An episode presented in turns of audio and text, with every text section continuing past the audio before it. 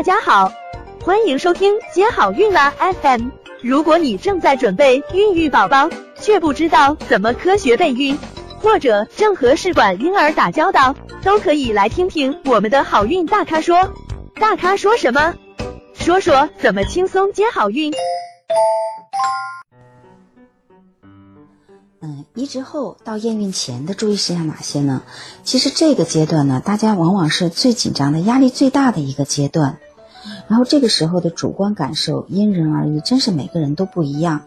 呃，不要就是说去到一些搜索呃软件上去搜一些东西啊，然后看看到底什么能、什么不能、什么感受，要和其他人比较一下，这样往往会增加你的压力。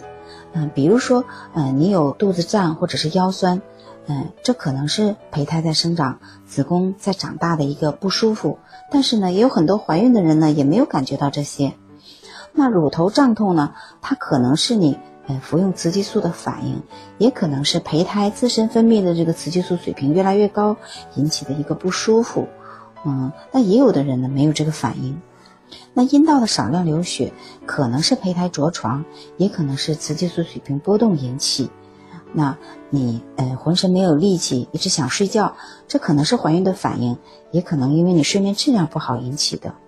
那恶心呢？早孕反应一般来说出现是没有那么早的，也可能是药物刺激了胃肠，或者你压力太大引起的这个胃不舒服。那症状出现又消失了。这个主观的感觉啊是不够准确的，不要自己想当然觉得啊我之前有那个感觉，后面没有，这可能就是孩子没有了，也可能是你身体对你自己的这个感受又适应了呢。所以说，嗯，这个感受啊，跟大家讲这些，就是跟跟大家说哈，这个感受它不是一个很靠谱的事情。虽然说女人往往感觉很灵敏，但是这个感受容易受很多其他这个因素的影响，所以你每天如果是一直在感受，反而导致你。非常紧张，你还不如放宽心，然后好好的吃，好好的睡，把自己当猪养，然后开心的迎接小宝宝的到来。呃，这张片子其实我刚刚还在想，嗯，就是说，嗯，我这句话写的也不太好，我这里说不要百度和其他人比较，这个，嗯，很对不起百度啊。其实我只是说，嗯，因为有些这个，呃。网上的消息啊，它也不是那么靠谱的，它可能只是某个人，啊，他正好遇到了这件事情，然后啊，他就把这个发到网上去了，然后就觉得这个东西不能吃。那其实也不一定，就是说，比如说，有的人说吃了苹果会影响胚胎着床，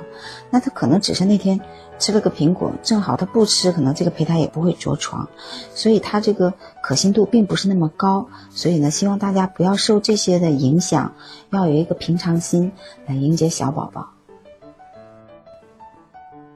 其实很多病人可能会有这样的体会，就是他移植后，他用尿的一个试纸测自己是不是怀了，还有人居然移植了三天四天就测，那怎么可能测出来呢？是根本测不到的。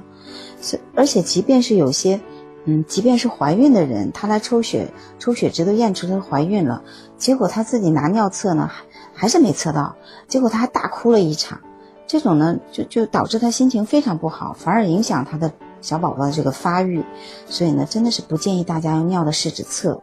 那还有的人呢，嗯，就凭这个尿试纸条每天的深浅变化来确定胚胎的生长状况，这个是非常不科学的。因为这个尿的试纸条，它是一个定性的实验，它不是一个定量的实验，也不是半定量的实验，它只是看你到底有怀还是没有怀，而且要达到一定的激素水平，你还要测得到，还要看它的牌子。嗯这些呢都有关系，所以呢不用每天测，看它的深浅，确定是不是怀孕。最后确定是不是怀孕呢，还是要根据你的抽血检查，嗯来看的。那移植以后呢，一定要继续维持嗯正常的生活，饮食运动呢按照医护人员的要求来，按时的作息，保证你有一个良好的睡眠、平和的心态，嗯良好的家庭氛围，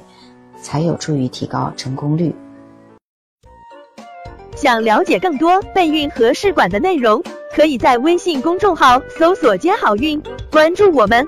接好运，让怀孕更容易。